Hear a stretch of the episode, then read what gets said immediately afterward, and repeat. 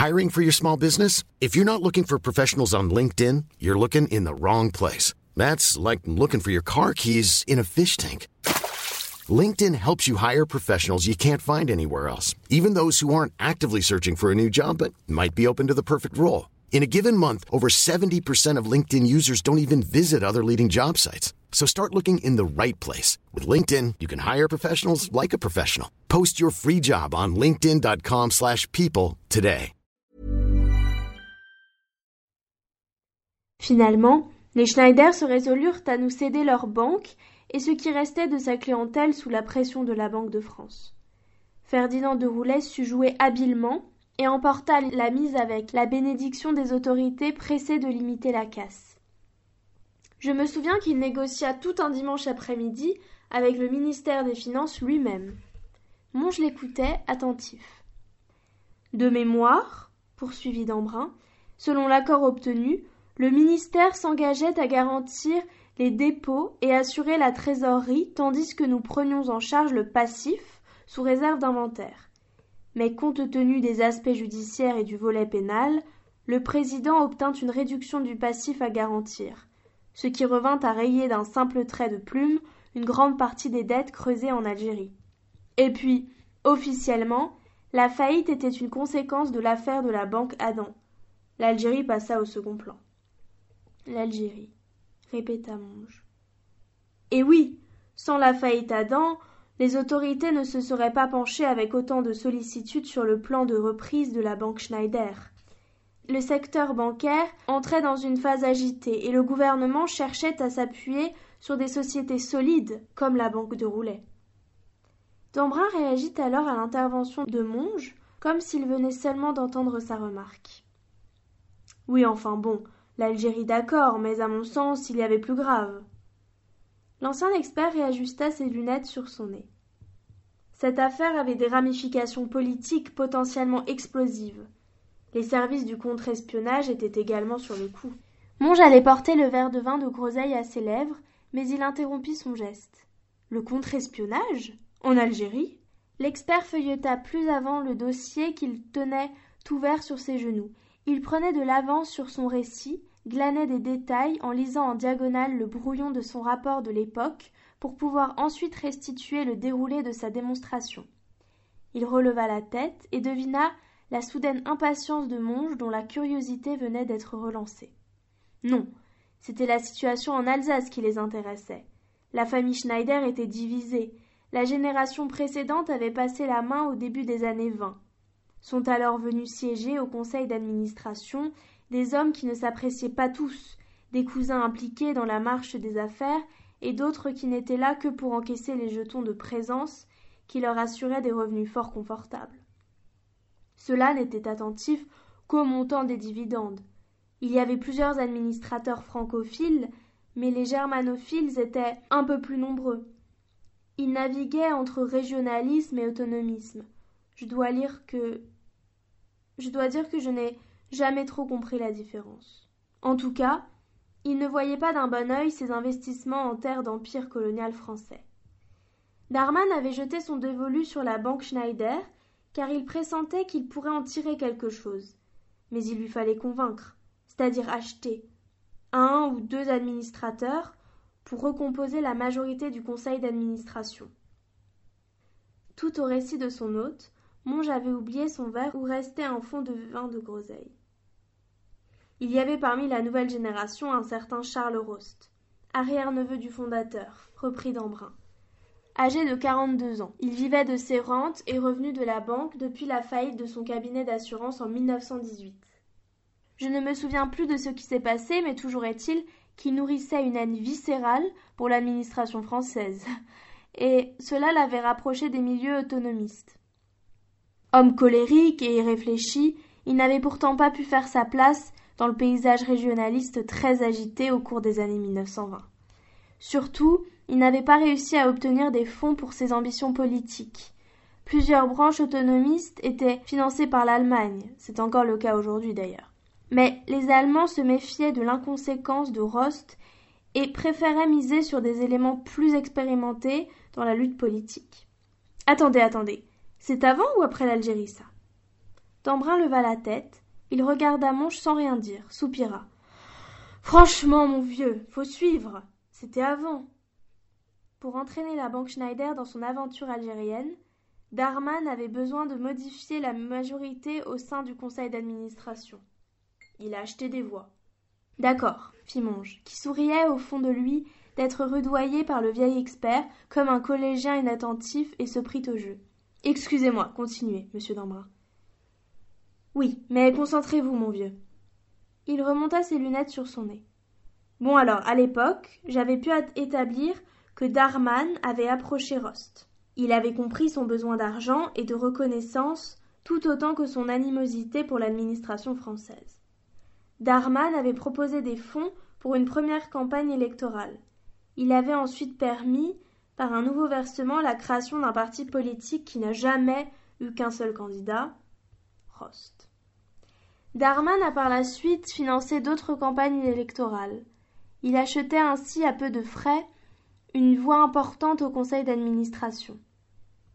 Il alla jusqu'à financer la création d'une feuille régionaliste dans laquelle Rost et deux acolytes écrivaient sous pseudonyme la plupart des textes, des pamphlets virulents et violents qui agressaient à peu près toute la classe politique alsacienne. Au fil des parutions, les lecteurs avaient aussi sous les yeux des hagiographies de Darman, des articles qui vantaient ses investissements en terre algérienne, ses perspectives de développement, et l'avenir radieux qui promettait rendements forts et dividendes inédits. Donc Darman, pour investir en Algérie, colonie française, financer l'activité politique d'autonomistes alsaciens anti-français C'est tordu. Risqué mais habile, répondit Dambrun en levant un index. Financer Rost, offrir des cadeaux à quelques autres administrateurs peu regardants, comportait un certain risque politique, c'est vrai. Mais finalement, cela constituait un faible investissement au regard du bénéfice escompté, c'est-à-dire des financements directs de la banque, mais aussi des investisseurs pour ses activités, toutes agréées par la respectabilité de la banque familiale. De plus, il y avait ce petit journal qui faisait sa publicité. D'un autre côté, de nombreux clients de la banque Schneider exprimaient un fort sentiment francophile. Les investissements en terre d'empire leur permettaient d'assouvir ce penchant et de se faire plaisir. Je sais, l'Alsace c'est compliqué, et Darman nageait comme un poisson dans l'eau dans ce méandre de sentiments contradictoires. Monge ne suivait pas et se demandait où l'emmenait Dambrun, qui se perdait dans ses notes et la psychologie alsacienne. Il décida de recentrer la conversation. Donc la banque a fait faillite. Et Darman. Dambrun regarda Monge, hésita, puis se résolut dans un soupir à abandonner le fil de son exposé pour répondre à la question. Il est mort, assassiné, dans un faubourg d'Alger en 1929. Non seulement il a escroqué la famille Schneider et les clients de la banque, mais il a aussi tenté d'escroquer son associé algérien. Mais là, il est tombé sur plus fort que lui. C'était la pègre corse, un certain Azari, qui contrôlait les activités mafieuses de tout l'ouest algérien jusqu'à la frontière marocaine, avec des maisons de passe, des sociétés de transport, des bars. Darman a été tout simplement exécuté. Ce jour-là, il avait rendez-vous avec le directeur de la banque Schneider, de l'époque, venu en urgence tenter de démêler les chevaux algériens. Mais c'était trop tard. Et les Corses étaient aussi énervés que des frelons dont on a secoué le nid. Le directeur a été retrouvé dans le même fossé que Darman. Deux morts donc. Monge se redressa. L'histoire prenait une autre tournure. Il s'avança, posa l'écoute sur ses genoux. Oui, et ce n'est pas fini. Le directeur était accompagné de son adjoint, qui a tout bonnement disparu.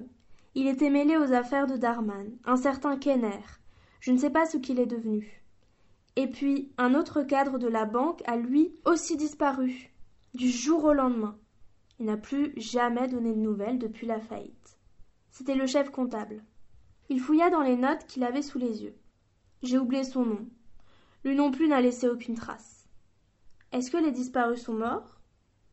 À mon avis, oui. Je pense que leurs os blanchissent quelque part dans un oued algérien. Ils n'ont plus jamais réapparu. Nous, on a repris les choses en main, on a remis les comptes d'équerre et les compteurs à zéro avec l'appui des autorités. Un vrai exemple de reprise réussie. Un air de fierté, presque de suffisance, traversa son visage. Puis Dambrun referma son dossier et le posa sur la table. Il semblait désormais pressé de conclure son exposé. Mais où est passé l'argent perdu par la banque et ses clients? Dambrun épousseta son épaule d'un geste faussement nonchalant. En faisant repartir l'établissement Schneider de zéro ou presque, la banque de Roulet a tout simplement tiré un trait sur les activités algériennes et les pertes abyssales. De toute façon, ce n'était pas notre affaire puisque la Banque de France nous permettait de remettre les compteurs à zéro. On a coupé le cordon avec l'appui du ministère. Et la pègre oranaise l'a bien compris puisqu'elle n'est pas venue nous chercher des noises. Elle a repris les choses en main là-bas en Algérie. Et voulez que je vous dise? Elle a probablement réussi à remettre la main sur une partie de l'argent. Levant à nouveau l'index, Dambrun ajouta. Et quand je dis qu'elle a repris les choses en main, je veux dire à la méthode corse ou algérienne, comme vous voulez. Azari le parrain a été destitué pendant son séjour en prison et assassiné à sa libération en 1932. L'année où j'ai quitté la banque de Roulet. Tout est resté là-bas, enfin presque. Un système s'effondre, un autre prend sa place. Les hommes ont été changés. L'argent n'a pas été perdu pour tout le monde. Grâce à ces relations, De Roulet a bénéficié d'un apurement du passif de la banque Schneider, comme on raye une dette un trait de plume sur le papier. Il a pu faire repartir la banque de zéro, sans débourser le moindre franc. Je me souviens que, pour faire bonne figure et pour donner le sentiment d'investir quand même et de ne pas arriver les mains vides, on avait embauché large. On avait fait complètement refaire la salle des guichets et la salle des coffres. On a tout modernisé l'électricité, le système téléphonique, les coffres, on a tout mis aux standards les plus modernes. On a même installé un système de liaison par pneumatique avec les services des finances à Strasbourg. Ça nous a permis d'ailleurs d'expliquer qu'une page était tournée, que les Schneider et leur acolyte Darman étaient loin. Aux clients qui avaient écopé de lourdes pertes, on a proposé quelques financements avantageux pour la marge de leurs affaires. Je crois que De Roulet a ainsi financé avec des taux d'intérêt très bas par rapport au marché pratiquement à perte, l'agrandissement de plusieurs exploitations viticoles, une émaillerie installée dans un faubourg strasbourgeois, et même les automobiles Matisse. Et c'est ainsi que De Roulet a pu relancer la banque Schneider et reconstituer une partie de sa clientèle. Il posait ainsi le pied à moindre coût dans cette Alsace industrielle, riche et prospère. Alors évidemment, certains clients qui avaient perdu gros nous en ont beaucoup voulu de l'appurement du passif l'un ou l'autre particulièrement énervé, a tenté de faire jouer les politiques locaux. Mais ils ne firent pas le poids face au soutien du président de Roulet. La presse locale n'y a vu que du feu et, pour la prospérité, le directeur assassiné est mort dans un accident de voiture sur une route d'Algérie. Deux morts, deux disparus, et des millions envolés, résuma Monge incrédule. Dambrun se leva sans rien dire. Donc il n'est rien resté de l'aventure algérienne? Insista Monge en se levant. L'expert regarda l'enquêteur dans les yeux, puis les détourna et ramassa le dossier sur la table. Si, dans les poches de la pègre, répondit-il. Pourquoi Vous faisiez partie des investisseurs? Non, mais je pars en visite d'inspection dans les succursales frontalières. J'aime bien savoir où je mets les pieds. Mais vous avez bien raison. Vous verrez, Strasbourg est une succursale qui a été modernisée, un bel outil. L'Algérie, c'est du passé. Ce qui est de l'avenir. Monge répondit d'une grimace dubitative. Dambrun alla ranger son dossier dans l'armoire. Comment avez-vous trouvé mon vin de groseille? Costaud. Vous le faites vous-même? Oui, je distille. Il y a un alambic dans le village. Il guida Monge vers la grange. L'enquêteur songeait aux péripéties algériennes de la banque et à ses quatre disparus. Une fois sortis, les deux hommes retrouvèrent Gaspard et Philippe qui discutait avec les gendres. Les tonneaux, les hottes mouillées luisaient au soleil de l'après-midi. Monge leva la tête jusqu'au fait de la bâtisse. Les tuiles et le chaînage étaient neufs. Le crépi également. Une maison de famille? demanda-t-il. Dambrun posa sur lui un regard incertain. Il lâcha un oui, laconique et distant. Monge observa le chantier de lavage, les mains dans les poches. La grande cuve, à quoi sert-elle? C'est une ballonge. On y foule le raisin avant de mettre le jus en tonneau pour la fermentation. Monge acquiesça d'un je vois. Dambrun montra un signe d'impatience. Je vous laisse, je vais rentrer près du feu. Mes douleurs. Monge salua l'expert en lui souhaitant de bonnes vendanges. Oh, vous savez, ce n'est pas du grand vin que nous produisons par ici. Mais il réchauffe les cœurs, et nous allons en avoir besoin. Salut Ferdinand de Roulet de ma part. Il disparut dans sa grande maison. L'équipage de la banque de Roulet prit la direction du nord pour rejoindre la nationale 19, puis la nationale 4 et la route de Strasbourg. En sortant de Neufchâteau, la camionnette fut arrêtée par un groupe de quatre soldats qui se dressaient au milieu de la chaussée. Le premier d'entre eux, fusil en bandoulière, leva la main pour ordonner l'arrêt du véhicule. Il expliqua que le transit était pour l'heure interdit dans la zone en raison de mouvements de troupes. Monge tendit le sauf-conduit du ministère. Le soldat l'examina, puis s'éloigna de quelques pas et rejoignit son véhicule. Le trio de la banque de Roulet l'observait. Le soldat tenait une conversation animée par radio. Après quelques minutes, il revint avec le document en main. La signature du chef d'état-major des armées au bas du document faisait son effet. Il le remit au conducteur. Cette autorisation n'est valable que jusqu'à dix-neuf heures. La circulation est strictement interdite de nuit. Allez-y, dit-il en portant la main à la tempe pour un salut militaire. La camionnette et son équipage repartirent sous les yeux impassibles des soldats. Monge recommanda au conducteur de ne pas trop traîner. On peut tenter d'être à Nancy avant dix-neuf heures. Quelques kilomètres plus loin, à la sortie d'un petit bois, dans un pré sur la droite, les trois hommes découvrirent le spectacle d'un régiment colonial en bivouac. Les fantassins à la peau noire étaient rassemblés par petits groupes.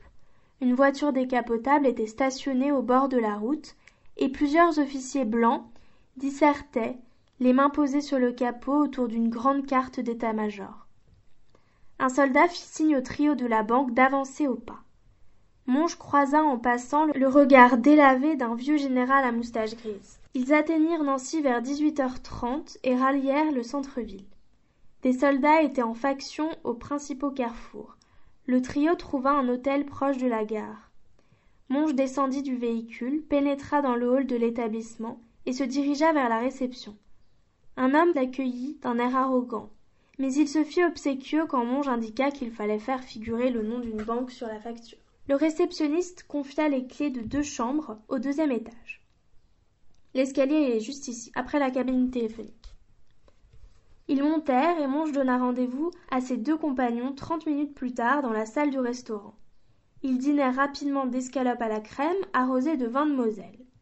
Ils discutèrent de la guerre en Pologne. Leur laisserait-elle le temps de rejoindre Strasbourg? Gaspard disait que les Allemands ne pourraient pas attaquer sur deux fronts simultanément et qu'il finirait d'abord la Pologne. D'ailleurs, c'était pour cela qu'Hitler avait signé une alliance avec Staline. À moins que nous et les Anglais attaquions les premiers, avança timidement Philippe. Dans les deux cas, résuma Monge. On a le temps d'arriver à Strasbourg, jeter un coup d'œil dans la banque et repartir. C'est l'affaire de quelques heures. On remplit la mission et on met les voiles. Pas la peine de traîner si près de la frontière. Ils commandèrent un alcool de poire, le sirotèrent en silence, presque gravement, en songeant au tumulte diplomatique de ces dernières années qui laissait finalement place à la guerre, ce que tout le monde avait pourtant cherché à éviter en négociant avec les nazis.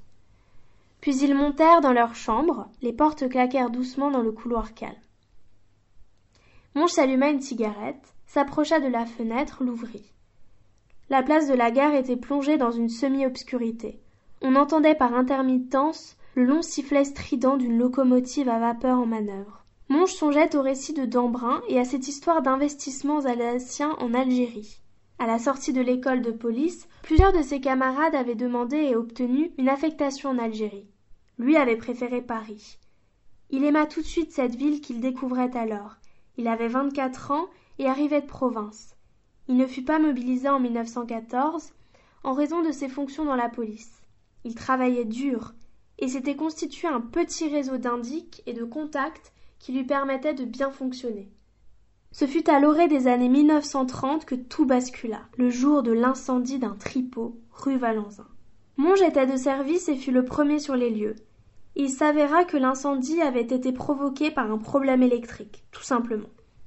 Une affaire classique qui devait pourtant anéantir sa carrière d'inspecteur de police. L'incendie avait fait deux morts et un blessé.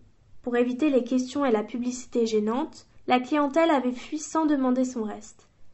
Mais un jeune homme fut retrouvé grièvement brûlé. Il avait réussi à s'extraire des flammes seul et s'était affalé, tout fumant, dans une flaque d'eau dans la ruelle adjacente. Monge s'alluma une nouvelle cigarette. Deux soldats traversaient la place de la gare, la sangle en cuir de leurs fusils passait sur l'épaule. Il les suivit du regard sans vraiment les voir. Il songeait au visage noirci du jeune homme échappé de la fournaise. Il revoyait les cheveux et l'oreille brûlée sur le côté droit. C'était le fils d'un sénateur venu s'encanailler dans ce tripot.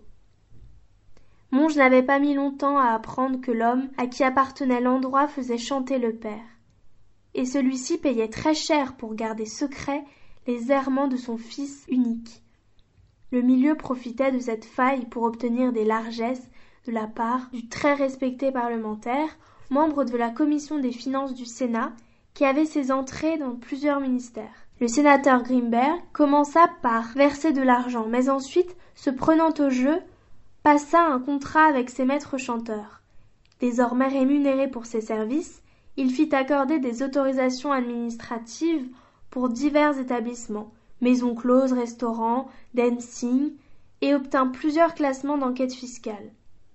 Il devint le pivot de tout un système opaque. Monge voulut tirer le fil de la pelote, mais le sénateur Grimbert fit jouer à la fois ses relations douteuses qui piégèrent le policier et ses appuis dans l'administration pour le faire enfoncer par sa hiérarchie.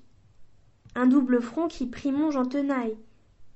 Il faut dire que le petit inspecteur jouait avec le feu depuis quelques mois, puisqu'il fréquentait une effeuilleuse hollandaise au sourire solaire et au sein magnifique.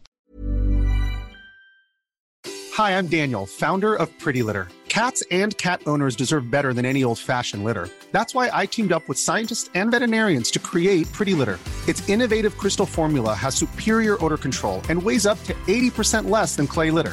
Pretty Litter even monitors health by changing colors to help detect early signs of potential illness. It's the world's smartest kitty litter. Go to prettylitter.com and use code ACAST for 20% off your first order and a free cat toy. Terms and conditions apply. See site for details.